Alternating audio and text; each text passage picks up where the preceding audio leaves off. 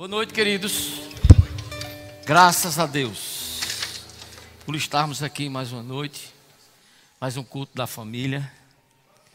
Eu louvo a Deus né, por esta iniciativa do pastor Tadeu e a irmã Rita de preservar esse culto de família, né? Porque, irmãos, tem andado nesse Brasil inteiro aí. Eu vou dizer uma coisa: são poucas as igrejas que têm um culto toda semana de família, viu? Nós somos muito privilegiados com relação a isso, porque Deus quer verdadeiramente começar a sua obra dentro da nossa casa. Quem crê, diga amém. Amém. Louva a Deus pela vida do pastor Alain, que ele já começou a minha pregação, né? Falando de Mateus 7, 24. Queria que você abrisse lá. São versículos, irmãos, de uma grande importância para a nossa vida cristã, porque, como dizia ele, como disse a palavra, não há nenhum efeito na nossa vida espiritual se a gente somente ouvir a palavra e não praticar. E quase, as, quase todas as ministrações que eu tenho feito, Deus sempre me leva a ler esse versículo mais uma vez, porque eu sei, porque sei que todas as vezes que leio, esse versículo fica mais profundo no meu coração e também no seu. Olha só. Todo aquele, pois, que ouve estas minhas palavras, está dizendo o Senhor, e põe em prática, será comparado a um homem prudente, fala prudente, que edificou a sua casa sobre a rocha. O que, é que aconteceu? Desceu a chuva, correram as torrentes, sopraram, sopraram os ventos e bateram com ímpeto, ou seja, com força, contra aquela casa. Contudo, Olha a conjunção agora adversativa. Contudo, esta casa não saiu. Aí ele diz, por, não caiu. Por que não caiu? Ele diz, porque estava fundamentada sobre a rocha. Diga, a rocha é a palavra, e a palavra é Jesus. Eu gosto sempre de dizer né, a importância e de lembrar a você e também a mim da gente ter o nome de Jesus na nossa boca. Você sempre está falando sobre Jesus. Sempre está com Jesus, né, ao nosso lado, entendendo que este nome tem poder para desmanchar, para destruir todas as obras das trevas na nossa família. Eu já aprendi que uma das palavras que eu devo, né, e, e posso falar para ter sucesso é Jesus. Então está em minha mulher que se acorda todo dia comigo. A primeira palavra, quando eu me acordo, eu já falo Jesus. Jesus, fala Jesus. Mais uma vez, Jesus. Outra vez, Jesus. Rapaz, essa palavra, ela te leva da tristeza à alegria. Essa palavra te leva, se tu está passando pela enfermidade, à tua cura. E se tu tiver em necessidade, ela te leva à provisão. Mas você não pode ficar calado. Porque essa palavra só tem efeito se você falar. Fala, Jesus. O que é que aconteceu com o outro? Outra pessoa que estava ouvindo a mesma palavra. Aquele que ouve estas minhas palavras e não as põe em prática, será comparado a um homem insensato. O que é esse homem insensato? É aquele que diz: Eu não estou nem aí. E é, irmão, é, estou nem aí, seja o que Deus quiser, seja o que Deus quiser, não. Seja aquilo que você está negligenciando, tá? Por isso acontecem as coisas desagradáveis. Esse homem edificou a sua casa sobre areia, ou seja, não tinha fundamento nenhum. A palavra não era praticada, ele não lia a palavra, ele não meditava na palavra. E desceu a chuva, a mesma chuva. Correram as torrentes, sopraram os ventos e bateram com ímpeto contra aquela casa. E aquela casa caiu, ou seja, foi grande a sua ruína. Então, de uma maneira incansável, né? Esses irmãos que estão aqui, Tadeu, Val, né, o pessoal do EDG, tem feito um trabalho brilhante nessa igreja, para toda quinta-feira nos ensinar sobre família. Agora, o ensino, tá? Ele só se torna é, proveitoso na nossa vida se a gente praticar. Não é? Então a gente tem que verbalizar aquilo que está sendo ensinado aqui, colocar em prática, porque à medida que a gente coloca em prática, a nossa família cresce. A nossa família começa a ter sucesso. A nossa família começa a ter é, maneiras diferentes de pensar, de agir, de tratar um ao outro. Mas isso só acontece, eu vou ser bem enfático, se a gente praticar. Você pode dar um glória a Deus para animar? Esse glória a Deus para animar você. Eu já estou muito animado aqui. Então, desde que Tadeu me convidou para ministrar sobre família, né, algo que eu, assim, gosto demais, porque foi essa palavra, foi essa palavra sobre família, né, ensinamento sobre família, que mudou o meu casamento. Né, quando eu fiz encontro de casais, a gente nem casado era. Né, mas pelo um grande milagre de Deus, né, e pelo milagre da palavra, e pela salvação minha de Silvana, tá? Hoje, graças a Deus, eu estou aqui. Você pode dar outro glória a Deus aí? E eu sempre gosto de pedir a Deus, Senhor, eu não quero pregar aquilo que eu quero, nem aquilo que eu desejo estudar, mas aquilo que você sabe que tanto eu tenho necessidade, que vou pregar, como, ou perdão, ensinar, como aqueles que estão lá. Ele me falou sobre unidade. Fala, unidade. Você sabe que na unidade tem um poder? Diga assim: há um poder na unidade. Rapaz, a gente passou muito tempo para aprender sobre isso, e Silvana. E mesmo sendo cristãos, nascidos de novo, tá? A gente passou muitas situações desagradáveis na nossa vida, porque a gente não andava em unidade. Vinha para a igreja, vinha. Dava o dízimo, dava. Dava as ofertas? Dava. Ia para o encontro de casais? Ia.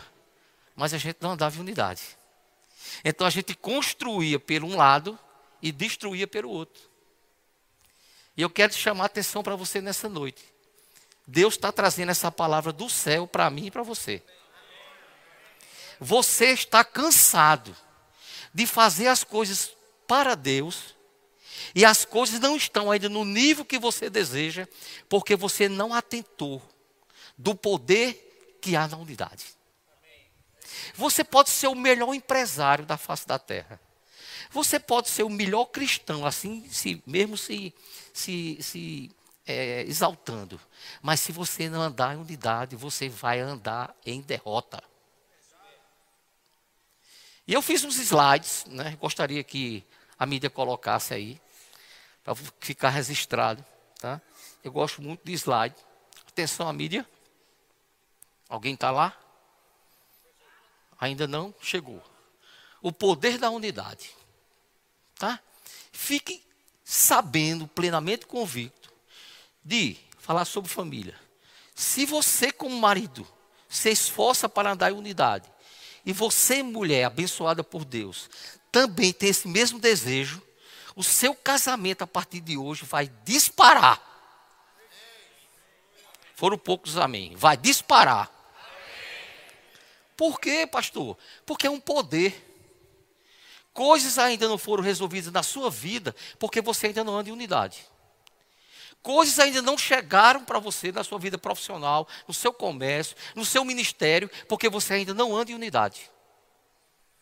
E Deus quer nos ensinar nessa noite para que a gente possa abrir os olhos espirituais, estar nos policiando o dia todo, para que não abra brecha em nenhum momento no relacionamento de marido e mulher, para que as brigas, as contendas as discussões permaneçam. Você pode dizer amém? amém? Mais um slide. Olha o que diz aí. A unidade é uma ação coletiva que leva a um, vou colocar o óculos aqui, a um único objetivo. Quais são os objetivos da unidade? Diga, coesão, fala, está fraco, coesão, integração e união. A unidade leva a esses três objetivos. Na unidade, não significa que todos se tornem iguais e que as diferenças desapareçam. Deixa eu dizer uma coisa para tu, maridão. O que mais atraiu na tua esposa, tá? O que mais te atraiu na tua esposa foram as diferenças. E elas devem permanecer. Mas o que é que acontece? Mas isso não significa que cada um abre mão dos seus pensamentos, palavras e atitudes próprias para caminhar juntos no mesmo propósito para o cumprimento da palavra de Deus. Ou seja, eu preciso ter pensamentos coerentes com a minha esposa, eu preciso ter palavras agradáveis com a minha esposa, e eu preciso ter atitudes coerentes, atitudes que são louvadas a Deus, para que a palavra permaneça na nossa casa e essa casa possa ser firmada com a rocha. Mais um. Agora vamos ver o significado de coesão. Coesão quer dizer coerência de pensamento. Fundamento que dá sentido a uma obra ou uma visão. Então, para a gente ter unidade, eu e Silvana, eu preciso pensar e preciso perguntar a ela: o que tu pensa a respeito disso? Qual é o teu pensamento a respeito daquilo, disso que eu estou te expondo para a gente adquirir? Tu concorda ou tu discorda? Significado de integração, quer dizer incorporação. Ação de incorporar, de unir os elementos no só grupo. Ou seja, quando nós fazemos parte de um encontro de casais, ou fazemos parte de uma igreja, nós precisamos entender que existe uma unidade entre os grupos, que existe uma unidade que nos traz poder para o sucesso de todo evento. E por último, significado de união, que é a relação afetiva que dá origem a uma família, ou seja, a um casamento. Então, a unidade entre você e sua esposa é fundamental para Deus agir sobre as nossas vidas. Mateus, versículo 18, capítulo, capítulo 18, versículo 19, diz assim: Digo-lhes a verdade. Ou seja, na unidade, um ajuda o outro. Diga, na unidade, um ajuda o outro. Você sabe qual é o principal propósito de você estar casado? O principal propósito de você estar casado é que você precisa ajudar o seu cônjuge aonde ele precisar. Posso vir um amém? Para que você está casado? Para suprir a necessidade do outro. Quando as necessidades são supridas, irmãos, o casamento só tende a crescer. Agora, quando há deficiência no suprimento, a tendência do casamento é enfraquecer.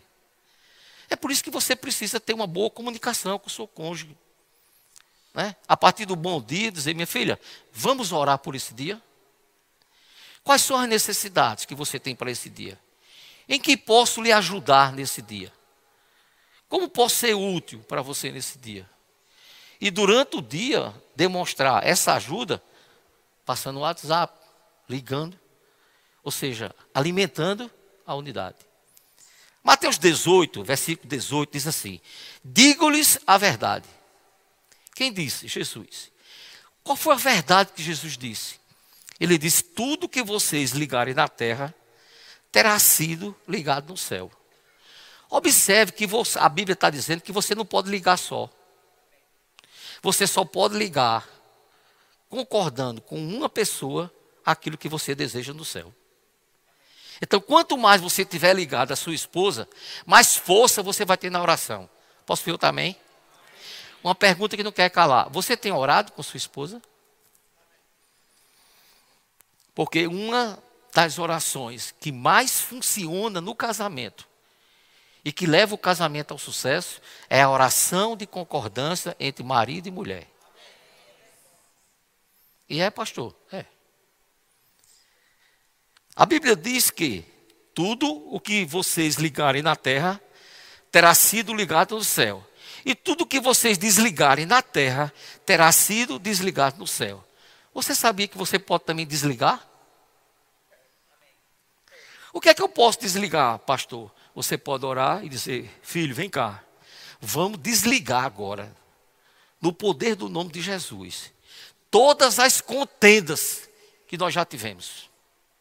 Vamos anular o poder do diabo sobre as nossas vidas.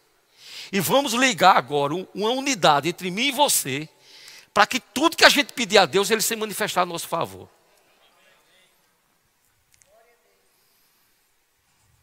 Amém? Esse silêncio é para você pensar, viu? Também lhes digo que se dois de vocês concordarem na terra em qualquer assunto sobre o qual pedirem, isso lhe será feito por meu Pai que está no céu. Então é bem claro isso. Nós não podemos viver uma vida de casado sem concordância. Não, pastor, é porque tem, coisa que minha mulher não entende, engano seu. Porque a mulher foi colocada a nosso lado por Deus como ajudadora. E por ela estar junto de, de, de nós por muito tempo, ela tem a sensibilidade de nos ajudar e de nos avisar sobre qualquer mal que nos aproxima. Quem colocou isso? Deus. Deus diz que a nossa mulher é ajudadora. E se nós abrirmos os nossos corações e temos a humildade de ouvir os conselhos das nossas mulheres, a gente vai ouvir Deus através delas. Só as mulheres digam amém. Vê se vocês se animam, amém. Aleluia. Eu estou te dizendo isso, irmãos, porque eu era exatamente o contrário. Eu me achava a última Coca-Cola do deserto. E só eu sabia de tudo. E quando ela vinha conversar com aquele, eu disse, cala a boca, pss, ei, pss, sabe de nada não. Pelo contrário, quem estava enganado era eu. Porque quando eu comecei a ler a palavra e Deus começou a me ensinar esses segredos, eu comecei a abrir um canal de comunicação com ela para dizer: não vai dizer nada não. E quando ela começou a falar, eu comecei a entender que Deus usa a nossa esposa para melhorar a nossa vida.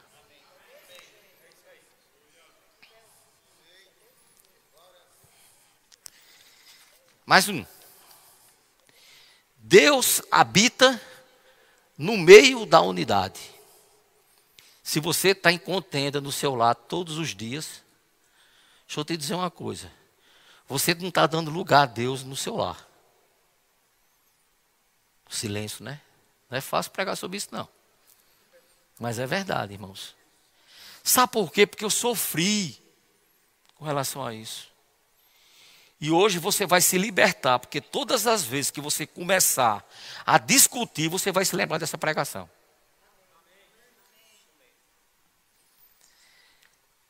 Pois onde se reunirem dois ou três em meu nome, ali eu estou no meio deles. Sabe que a presença de Jesus na unidade ela é real? Quantas situações que a gente tem vivido aí, Silvana? Eu digo, Silvana, e agora? Ela disse, sei não. E agora, e agora Jesus. Senhor, nós colocamos diante de você esta causa. E sabemos que estamos em unidade estamos dependendo da tua resposta. O Espírito Santo de Deus nos ajuda, nos dá a solução, nos dá a direção. Em ações de graça, quando você agradece com poucos minutos, ou talvez até com poucos dias, a resposta virá. Porque se cumpre na unidade, irmão. Agora, quer ver o, o diabo fazer um carnaval no nosso casamento? Ou na nossa família? Quando a gente briga desenfreadamente. Quando a gente discute por qualquer coisa. Quando a gente se irrita com a mulher só porque a escova não estava no lugar, ou porque a toalha não estava no lugar, sei lá, qualquer outra besteira que você sabe. Não, pastor, muitas vezes eu fico calado. É, mas como é que está o seu pensamento? O seu pensamento está em unidade? As suas palavras estão edificando? As suas brutas atitudes estão sendo contempladas? Se tiver assim, não está em unidade. Jesus, antes de ser crucificado, ensinou e intercedeu por seus discípulos e pela igreja, para que pudéssemos aprender e receber o espírito de unidade, nos tornando um só corpo com Cristo. Sabe que essa igreja está. Tá, não, já entrou numa nova era? Numa nova dispensação, a unidade começar a se manifestar aqui, o poder está caindo. Se eu estou sentindo, você também. Sabe por quê? Porque a unidade está crescendo. Nós estamos voltando a pensar em unidade, pensar no crescimento. Amém? Mas aqui tem uma, uma, uma instrução, diz assim: Jesus, antes de ser crucificado, ele ensinou e intercedeu por seus discípulos. A palavra intercessão, irmão, tem um poder muito grande sobre as nossas vidas. Esse ano, mais uma vez, eu comecei o ano lendo A Arte da Intercessão. É um livro para mim que eu já li quase dez vezes, mas estou lendo pela décima primeira. E eu aprendi que quando eu intercedo, tá? Eu trago a ajuda do Espírito Santo sobre aquilo que eu quero, sobre aquilo que desejo, tá? Ou ao mesmo tempo coloco uma pessoa para que eu possa, pelas minhas orações, ocupar o lugar dele no reino espiritual e ele mudar. Você pode interceder pelo seu marido. Em vez de estar reclamando, porque ele ainda não fez aquilo que você queria que ele fizesse, era melhor você orar por ele e interceder por ele. Porque você e ele são um. A intercessão tem um poder no reino do Espírito. E Deus já lhe deu esse poder. Outra coisa que Jesus disse, além de interceder, a gente pode ensinar, que é o que estou fazendo aqui, como a gente andar em unidade. Como é que eu posso andar em unidade? Tratando bem minha esposa, tratando bem meu esposo. Como é que eu posso andar bem, é, é, em unidade com minha família? Tratando bem meus filhos, educando meus filhos, tendo cuidado com meus filhos, sabendo falar com os meus filhos, sabendo tratar os meus filhos orando pelos meus filhos. Porque a oração tem poder, irmão. Diga, a oração tem poder. Se você ora e crê, acontece. O ambiente, mais um, gerado pela unidade, estimula e encoraja a todos. Ninguém quer fazer parte de uma igreja que é uma bagunça. Ou seja, não há unidade. Ninguém quer fazer parte de um departamento onde todo mundo fala de todo mundo. Por quê? Porque não se sente bem. Não há espiritualidade. Não há graça, não há poder. Mas onde há unidade, a coisa atrai. 1 Coríntios 10, pastor Bando já pregou isso inúmeras vezes. Irmãos, em nome do Senhor Jesus Cristo, suplico a todos vocês que concordem uns com os outros no que falam. Olha, para você primeiro, para você concordar, você precisa pensar igual, você precisa falar igual, tá? E ter atitudes também iguais. Você sabe que tem gente que concorda com as palavras e discorda com os pensamentos? Funciona não. Você tem que concordar nos três níveis. Não, pastor, é porque meus pensamentos, alinham os teus pensamentos com a palavra. Repreende aqueles pensamentos que querem trazer rebelião. Porque se você e eu queremos ser abençoados, irmãos, temos que aprender a ser submissos. A submissão é um estilo de vida. Quando o inimigo começa a lançar dados inflamados na nossa vida, para a gente pensar ao contrário e querer fazer o contrário, eu repreendo Satanás. Essas suas sugestões em nome de Jesus. Eu vou me submeter àquilo que está sendo ensinado. Dá um glória a Deus.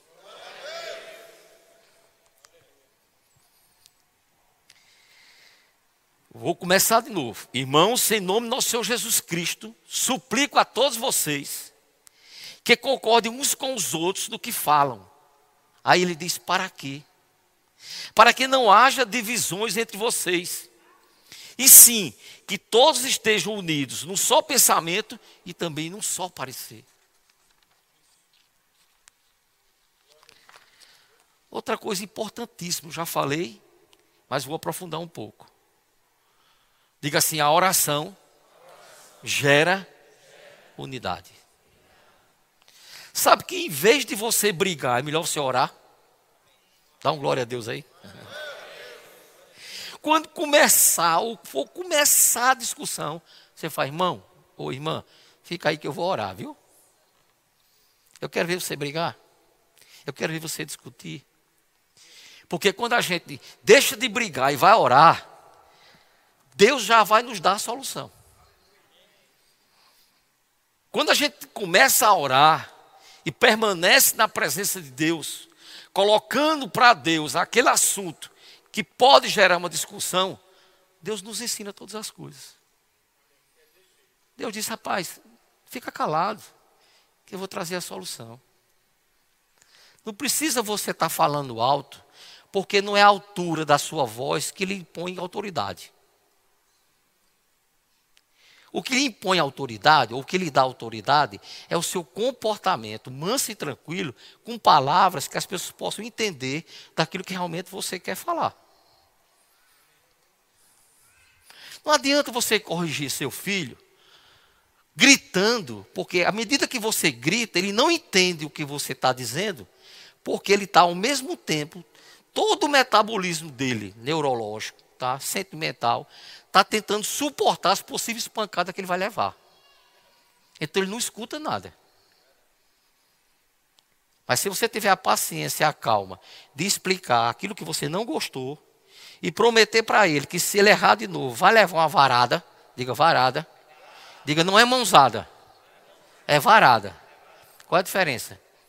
Deus não colocou suas mãos para bater no seu filho, viu? Porque a Bíblia diz que você deve corrigir seus filhos com a vara, não é com as mãos. As suas mãos foram colocadas por Deus em você para você impor as mãos dos enfermos e eles serem curados. Para você impor as mãos sobre alguns cristãos e receber o batismo no Espírito Santo. Mas não foram colocados para você bater no seu filho. Eita, pastor, eu nem sabia disso. Está sabendo agora, qual o problema? Quando você vem para a igreja, vem exatamente saber as coisas que você não sabe. Amém? Não sei porque vocês ficam tão calados. Todo mundo sorrindo agora, aleluia, vamos, aleluia. Glória a Deus, diga glória a Deus. Diga isso é que é Deus. Estão aprendendo, irmão, a viver melhor em família. Qual é o problema? Não tem nenhum problema. Não há nenhuma condenação para aqueles que estão em Cristo Jesus. Desde que eu e você tenhamos a humildade de aprender aquilo que a gente não sabe e começar a fazer aquilo que a gente não está fazendo. Qual o problema? Todo culto eu aprendo uma coisa. É? Todo encontro de casais, tá? Deus me dá uma nova visão sobre família. Você tem aberto os olhos espirituais nos encontros de casais? Deus ensina todo encontro. Não vá lá só ser Marta, não, viu? Lá tem Marta e tem Maria.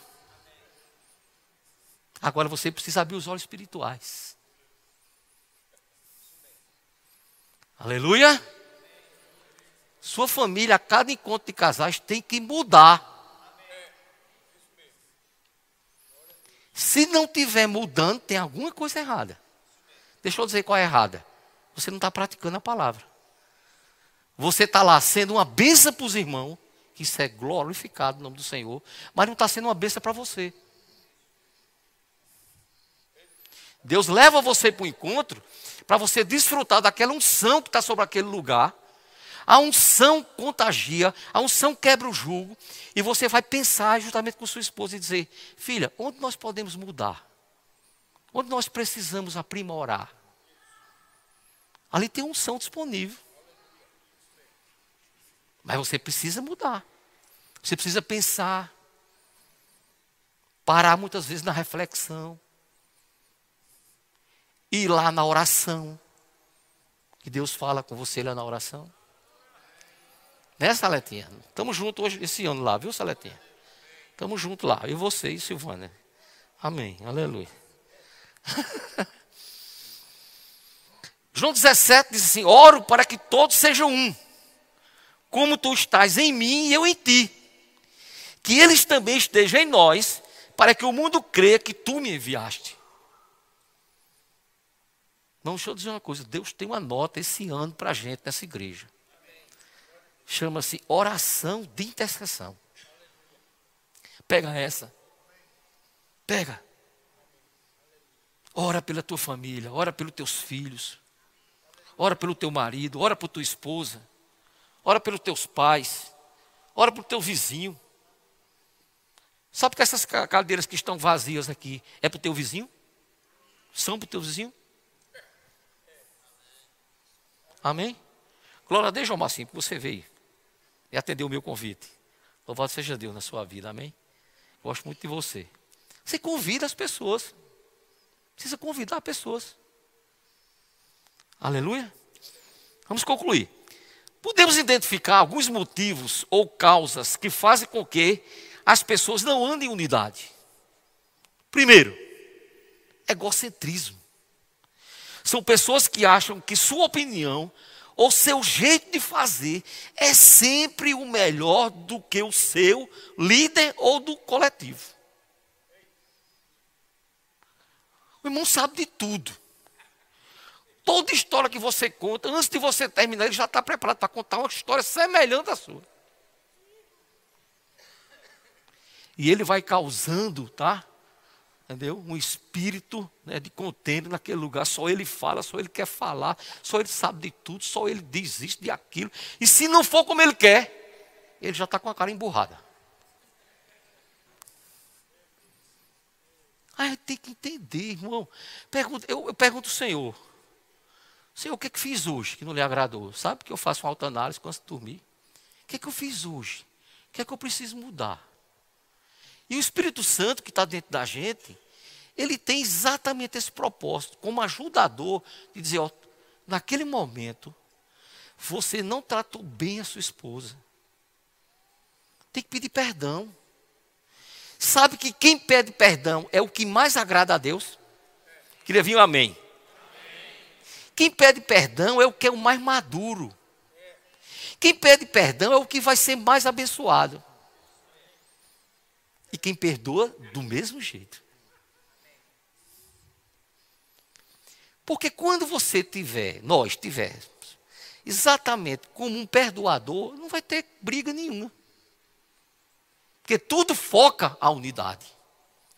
Todo o propósito é gerar e amadurecer no relacionamento uma unidade perfeita.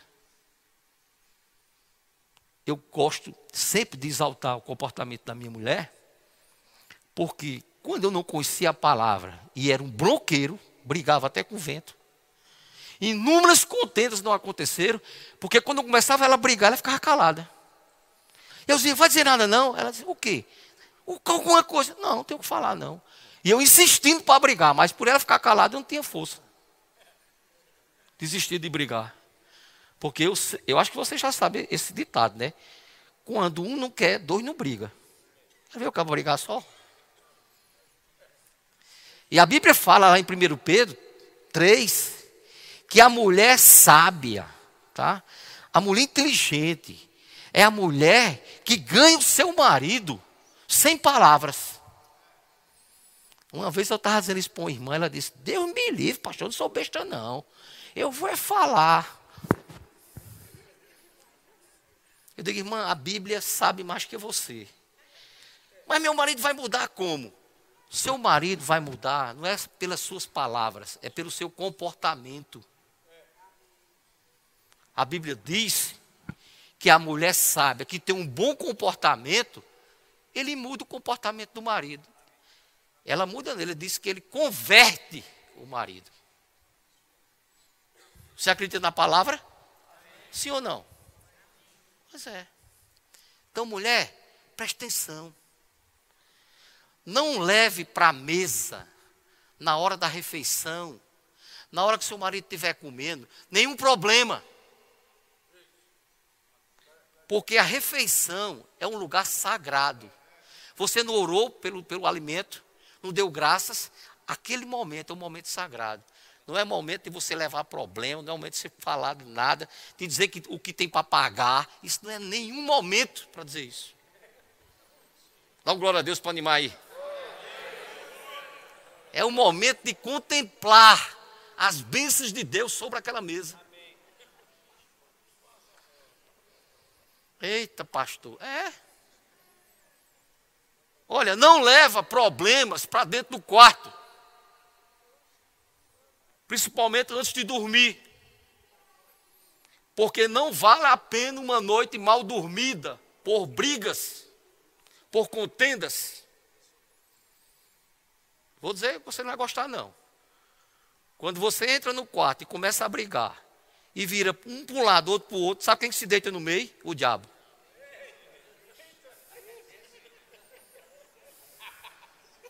Isso é minha praia, rapaz. Está entendendo? Porque não tem noite pior para um casal é uma noite brigada. O marido não conseguiu dormir, vai trabalhar pela graça, certo? Porque o, o sono, né, bem dormido, né, é uma recarga das suas energias. O que é que eu tenho que fazer, pastor? Antes de dormir, todo dia ora, rapaz. Pega na mão da tua esposa e você, vamos orar. Vamos colocar essa noite diante do Senhor, entendeu? Sabe por que você sonha ruim de vez em quando? Deus está dizendo. É porque você não ora. Enche o teu pensamento, tá? E alimenta o teu espírito com oração, com a palavra, que tu vai ter o sono do justo. Ai meu Deus, como eu sonhei ruim. Não ora.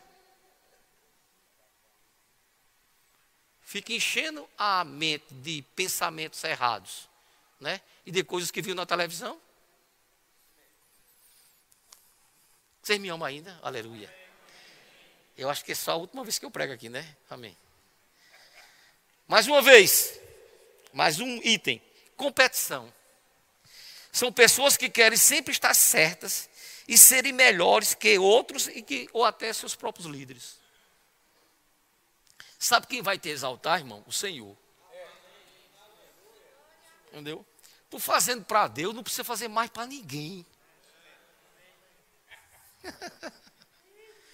Entendeu? Fazendo para Deus nos bastidores, Deus está vendo. Aleluia. Competição. Não leva ninguém ao sucesso. Entendeu? Está aí os, os líderes, estão aqui, os departamentos, as pessoas que trabalham comigo. Toda reunião eu digo, o sucesso de vocês, para mim, rapaz, é uma grande alegria. É assim não é, Cláudio? Não é? O que eu posso ensinar e o que eu devo ensinar a eles para crescerem espiritualmente, eu faço toda reunião mensal. Não é isso? ensinando sobre família, ensinando sobre caráter. Não é assim? As reuniões? Ensinando a ser um bom marido, ensinando a ser uma boa esposa. E graças a Deus, nós esse departamento tem crescido em números, né? As pessoas estão sendo atraídas pela palavra que está sendo ensinada. E aí dá aquela sensação para mim de dever cumprido. Mas eu não tenho nenhum problema de ver as pessoas crescendo, pelo contrário. Eu quero que as pessoas passem por mim. Dão glória a Deus aí. Um dia eu perguntei ao Senhor, Senhor, o que eu sou? Ele disse, você nada mais é do que um ajudador. Eu disse, aleluia. Como esse ajudador? Você abre as portas para o povo passar. Eu digo, é comigo mesmo. Amém? Mais um. Estamos encerrando. Insubmissão. Ou não? Ou seja, não ser submisso. Desejam serem líderes de si mesmo, ou de si, ou de próprios, si próprios, e não se submetem a seus líderes espirituais, são, com, são iguais a nuvens sem água e árvores sem raízes. São estéreis e não geram frutos que permaneçam. Essas pessoas você não vê fruto nenhum. Eles não andam em amor. Toda vez que você olha para a cara deles, eles estão tristes assim, ó. Porque a alegria não brota. Estão ansiosos e preocupados o tempo inteiro, porque a paz não é evidenciada. São pavio curto, ou seja, não tem longanimidade. Ou seja, vivem numa miséria espiritual. Agora, por que vivem? Porque simplesmente não querem praticar a palavra. Porque, irmãos, a, a transformação da palavra, tá? Ela é gradativa. Você não pode se expor à palavra hoje, hoje à noite, e amanhã já está bom de tudo, não.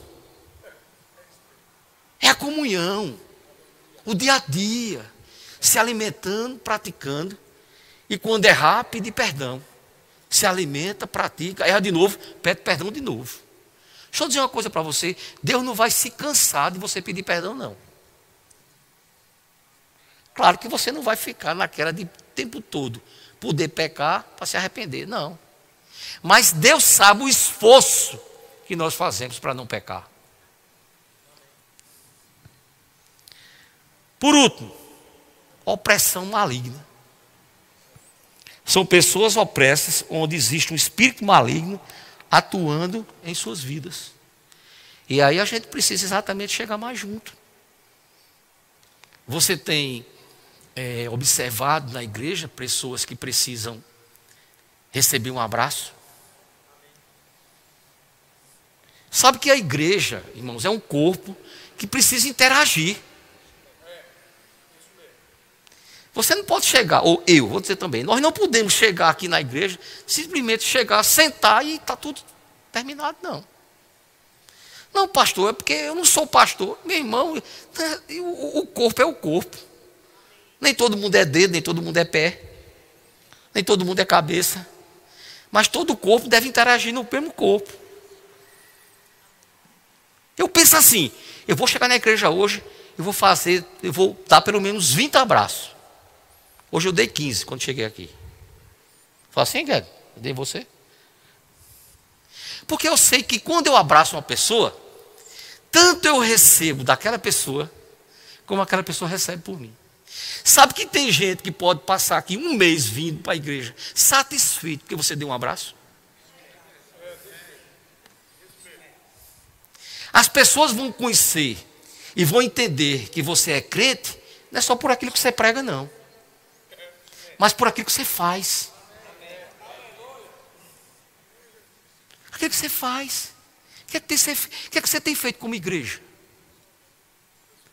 Não, pastor, porque eu tenho vergonha. Manda a vergonha para o inferno. Aperta a mão do irmão. Irmão, como é que você está? Oh, que bom que você veio, irmão. Graças a Deus, vou fechar. Deus tem feito um trabalho maravilhoso na sala dos visitantes. Não é assim, Diego e Aura? A sala de visitante hoje converte dez vezes mais do que as pessoas estão vindo aqui para frente. Sabe por quê? Porque quando elas chegam lá, elas se sentem atraídas pela atenção que a gente dá para elas. Não é assim, Edilson? É assim, eu. Além disso, a gente ainda dá Coca-Cola e pastel. Também, pastor. É, a gente dá, e daí? Se você quiser ir lá, você come. Só que quando a gente faz isso, o menino presta, é, é, é presta um bom trabalho, dizendo o, o, o que, é que a igreja oferece, e depois o pastor pega uma deixa do que foi pregado aqui e faz o plano da salvação. 100% se convertem. E a adesão de voltar no outro domingo é muito maior do que esse que vem se converter aqui na frente. Por quê, pastor? Por causa do relacionamento, irmão. Por causa do amor que eles se sentem amados. E é tão interessante que quando a gente faz o plano da salvação e começa a já se preparar para falar, alguns dizem assim: Eu posso falar o meu problema? Né, Diego? Eu posso dizer o que eu estou sentindo? Diga. Aí quando eles dizem: Vamos aqui, vamos, vamos orar, vamos orar, vamos orar aqui. Amém? Glória a Deus. Que é isso? Relacionamentos. Relacionamentos. Hoje eu estava orando agradecendo a Deus, porque eu me aposentei. Como assim me aposentei, viu? O diabo vai ver agora com força eu entrar na casa. Entendeu? Hoje de tarde já liguei para duas broncas, dois dinossauros, e disse assim: vou na tua casa. Viu? Entendeu, Faustino? Entendeu? Vou lá. Vá onde? Na tua casa. Amanhã eu vou na tua casa. É mesmo? Se for. Nem, não, venha sábado. Eu digo, tá, é sábado mesmo que eu vou. Entendeu? O diabo vai ficar, agora ele vai apanhar de mim, viu? Entendeu? Sabe por quê? Porque a igreja precisa também ser assistida em casa. Né? Estava dizendo a Tiago, Tiago, eu vou ficar com mais, com mais tempo aqui, porque eu quero também atuar nas casas. Visitar as pessoas. né? A gente já faz algumas reuniões nas casas, né? Assim, ó, para poder o pastor ir na casa da pessoa. Né? Você vai na casa de uma pessoa, a pessoa diz, ah, vem na minha casa. Ah, que coisa boa. Pastor, você na minha casa. Irmão, você na minha casa. Visita, irmão.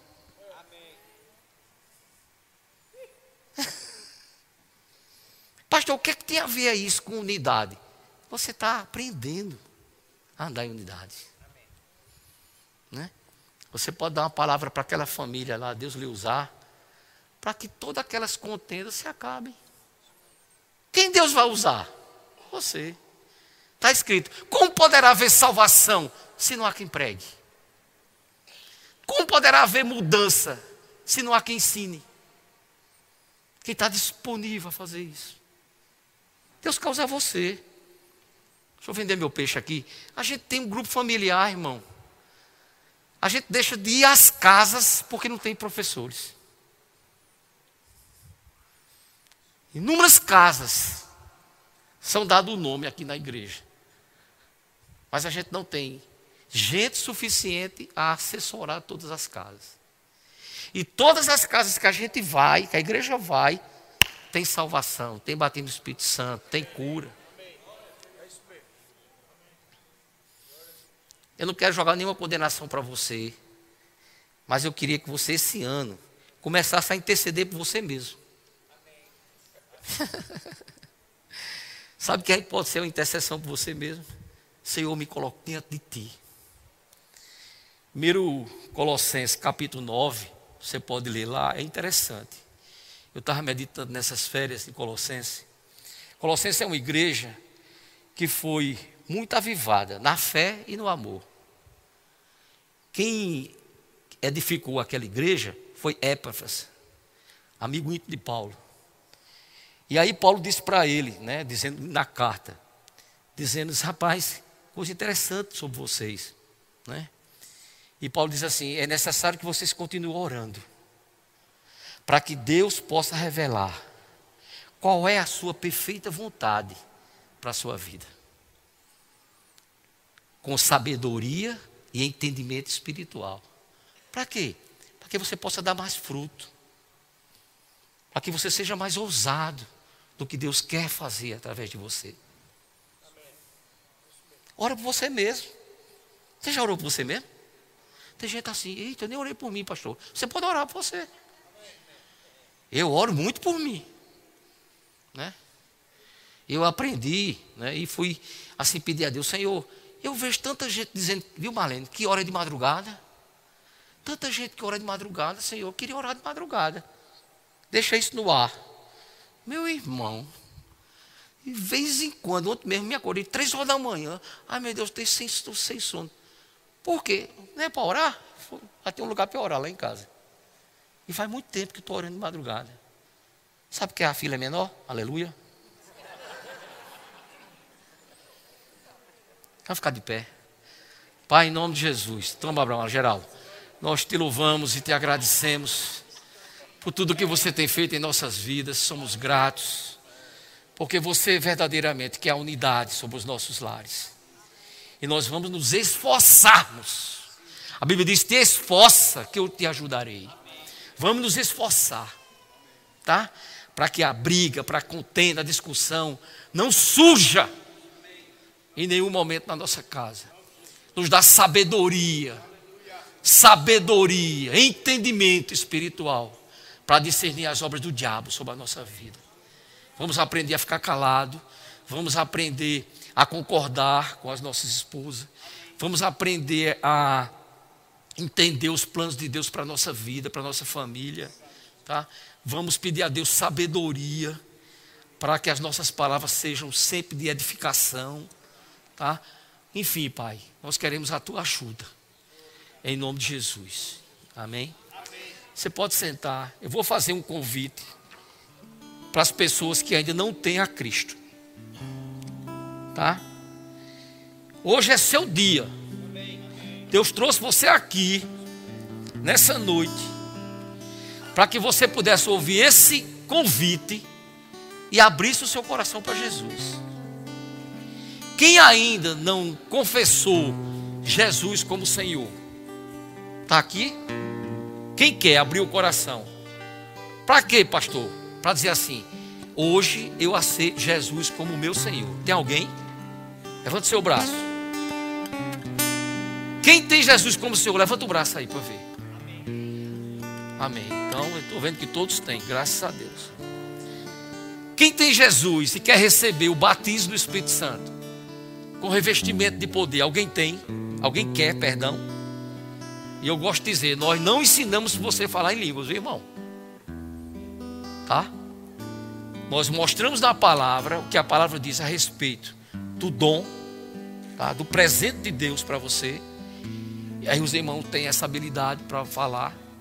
E você, com o entendimento, deseja no coração isso, e Deus vai manifestar na sua vida. Para quê, pastor? Para que eu texto bater no Espírito Santo? São várias as vantagens, tá? Você vai ser uma pessoa muito mais sensível à leitura da palavra. Você vai ter uma edificação espiritual. Você vai ficar mais ousado, intrépido para fazer as coisas de Deus. Por quê? Por causa do revestimento. Amém?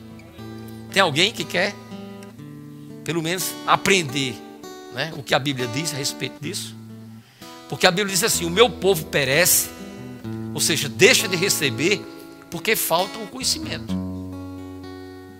Tá? Primeira coisa que eu e você precisamos ter é o conhecimento. Tendo o conhecimento, aí a obra se manifesta.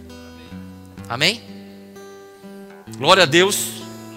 Diga assim: eu, a partir de hoje, Senhor, vou atentar para o meu comportamento e discernir as obras do diabo na minha casa, contendas, discussões, nunca mais, nunca mais, em nome de Jesus, você vai receber.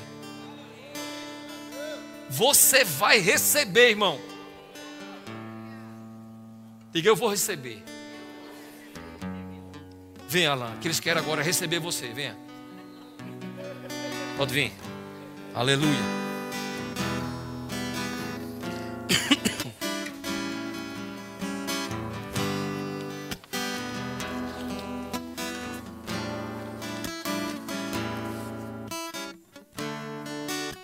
mais, né?